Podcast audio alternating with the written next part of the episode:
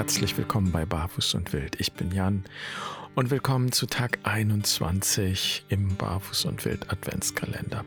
In wenigen Tagen ist ja nun schon Weihnachten und wenn ich zurückschaue auf die vergangenen 20 Tage und auf die Folgen in diesem Adventskalender Shortcast, ja, da wird mir schon ein bisschen schwindlig. Das war eine Menge Holz. Und es erinnert mich ein bisschen daran, wenn wir durch die Fastenzeit gehen, in den Eremos-Wochen, dann gibt es auch immer einige, die sagen, oh, so viele Gedanken, so viele Impulse, so viele Fragen, so viele Möglichkeiten. Und dann entsteht so ein Gefühl von, ich bekomme was nicht mit, ich bekomme das nicht zu greifen, ich habe das Gefühl, ich weiß nicht, wo ich anfangen soll. Und wenn du sowas kennst, auch schon mal gefühlt hast, dann lass uns da heute drauf schauen, denn es geht ja dabei um die Frage, wie du verhindern kannst, dass du vor lauter Bäumen den Wald nicht mehr siehst. Oder, um es positiv zu formulieren, wie du vor lauter Bäumen den Wald im Blick behalten kannst.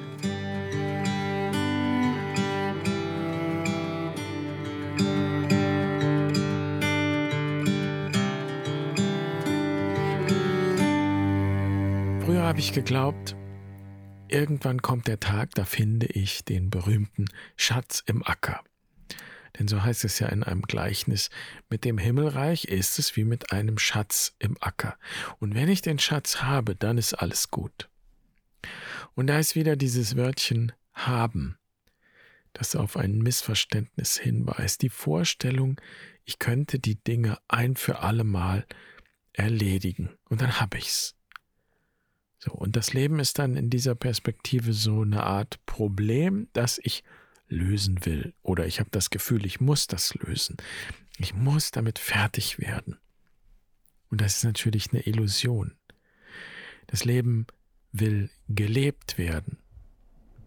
Und nach dem Problem ist immer vor dem Problem so. Das ist das Leben. Und das Leben ist immer voller Möglichkeiten. Und wir können sie gar nicht alle ergreifen. Wir können nur die Frage leben und in die Antwort hineinleben, wie es Rilke sagt. Und die Antwort, scheint mir, ist nicht etwas, das neu dazukommt. Der Schatz im Acker, das ist kein Bonus, den wir finden oder nicht finden. Und da ist ja dieses Gefühl, es gibt so viele Impulse, es ist so viel im Angebot, es gibt so viele Geschichten und ich möchte nichts verpassen, weil überall könnte der Schatz sein.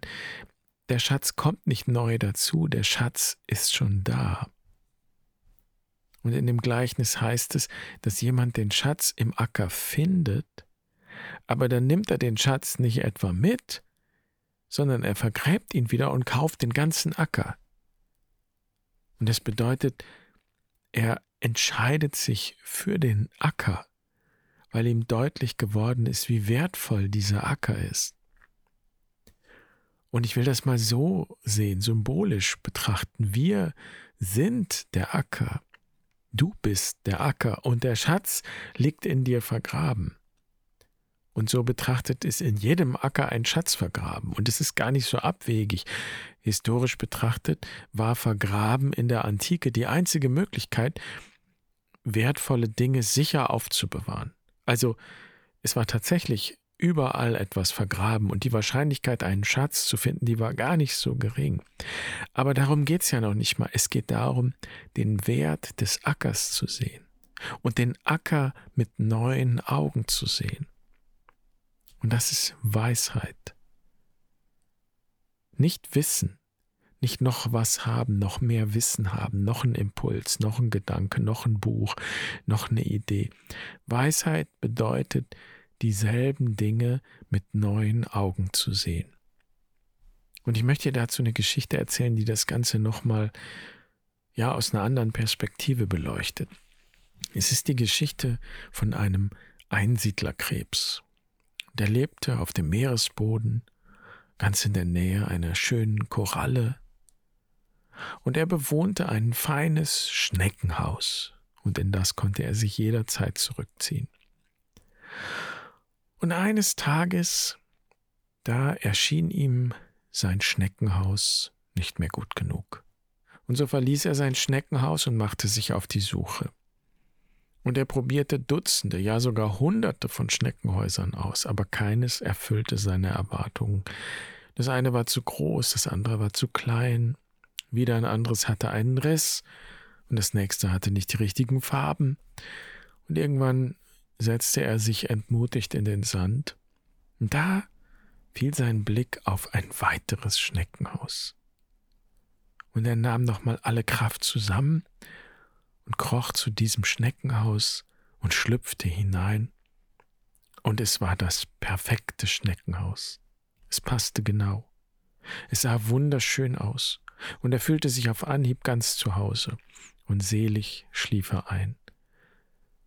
Und als er am nächsten Morgen aufwachte, da fiel sein Blick auf die schöne Koralle ganz in seiner Nähe. Und da besah er sich das Schneckenhaus nochmal genauer und stellte fest, es war genau das Haus, das er verlassen hatte, um sich ein besseres zu suchen. Gesunde Spiritualität, meine ich, bedeutet gar nicht, dass sich die Wirklichkeit verändert, schon gar nicht wie durch Zauberhand und dass plötzlich alles besser wird. Gesunde Spiritualität weitet unseren Horizont, könnte man sagen, und führt uns dahin, dieselben Dinge mit neuen Augen zu sehen und das Potenzial in ihnen zu sehen, die Möglichkeiten. Und entscheidend in der Geschichte ist für mich gar nicht, dass das Krebschen am Ende wieder im selben Schneckenhaus landet, wo alles begonnen hat. Das ist nicht der entscheidende Punkt, finde ich. Denn das würde ja heißen, du brauchst die Reise gar nicht machen, wo du bist, ist es doch wunderbar. Das ist nicht der Punkt. Denn um dorthin zu gelangen, um diesen Blick zu gewinnen für das Wesentliche, braucht es den Mut, den Mut der Helden und Heldinnen, die Bereitschaft aufzubrechen, die Bereitschaft auf Schatzsuche zu gehen. Und das zeichnet die Geschichte aus, meine ich, dass der Krebs sagt, ich möchte es probieren. Da geht doch noch was. Und letztlich ist es auch das, was wir hier bei Barfuß und Wild machen. In unseren Auszeiten und auch in den Seminaren. Wir brechen auf und wir brechen auch aus. Wir weiten den Horizont. Wir schauen nochmal neu auf das eigene Leben. Ja, wir erwarten noch was. Und tatsächlich gibt es dann die Erfahrung, dass Menschen zurückkehren nach Hause in ihr altes Leben und rein äußerlich hat sich gar nichts verändert. Aber sie haben sich verändert und damit beginnt doch alles neu.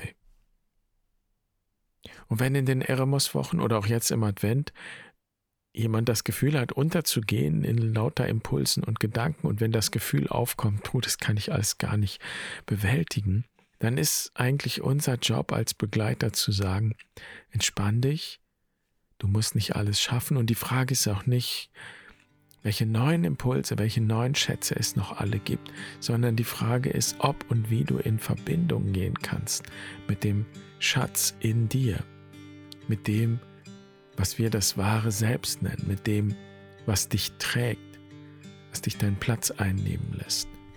Denn der Schatz, das, was du suchst, die Antwort auf deine Sehnsucht, die liegt im Herzen.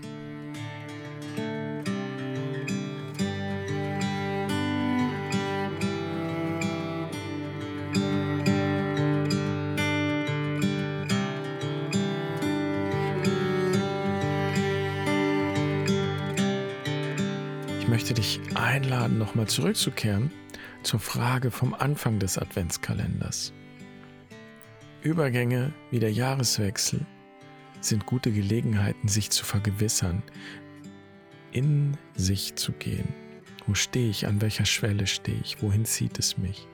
Was ist meine Sehnsucht, mein Wunsch, mein Anliegen für das kommende Jahr? Was möchte ich hier lassen? Was nehme ich mit? Wo möchte ich hin? Wie immer gibt es dazu eine Schreibübung und natürlich die Möglichkeit zum Austausch auf der Website.